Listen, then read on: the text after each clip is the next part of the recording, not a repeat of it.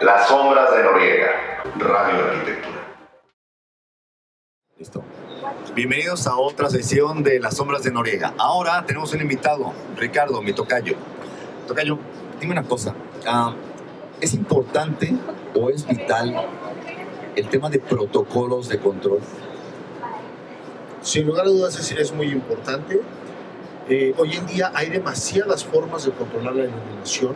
Puede ser controlada desde el mismo luminario, pero lo importante es identificar cuál es el protocolo que mejores alternativas te da para poder controlarlo. Esto significa que el protocolo te va a dar una opción de diferentes fabricantes, es decir, no te anclas con un solo fabricante, te da oportunidad a poder tener diferentes opciones para tú poder cubrir el requerimiento que tienes. Es decir, puedes tener diferentes formas de atenuación, puedes tener diferentes formas de switcheo, puedes tener opciones para poder controlar lo mismo, uno o dos o cinco circuitos, de una forma muy dinámica sin tener que depender de un solo fabricante. Esto te da una, una gran ventaja. Siempre utilizar o voltear a ver un protocolo abierto es muy importante.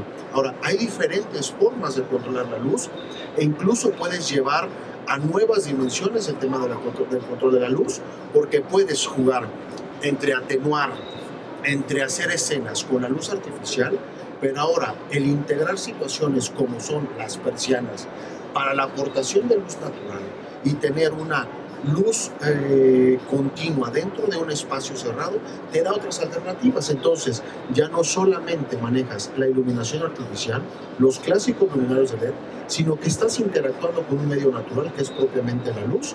Y entonces, ocupando un sistema de control, de un sistema de automatización de protocolo abierto, te da esas alternativas Y así no me secuestro. no te secuestras porque finalmente si el fabricante 1 no tiene la alternativa que tú necesitas, puedes voltear a ver al, al- al- al fabricante 2.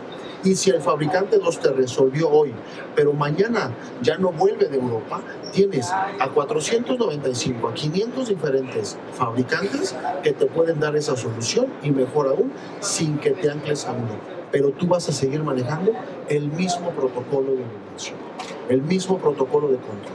Eso es, eso es algo muy, muy bueno. Y finalmente, el poder mezclar diferentes tecnologías, diferentes lenguajes de comunicación dentro de un protocolo, también te da muchas ventajas.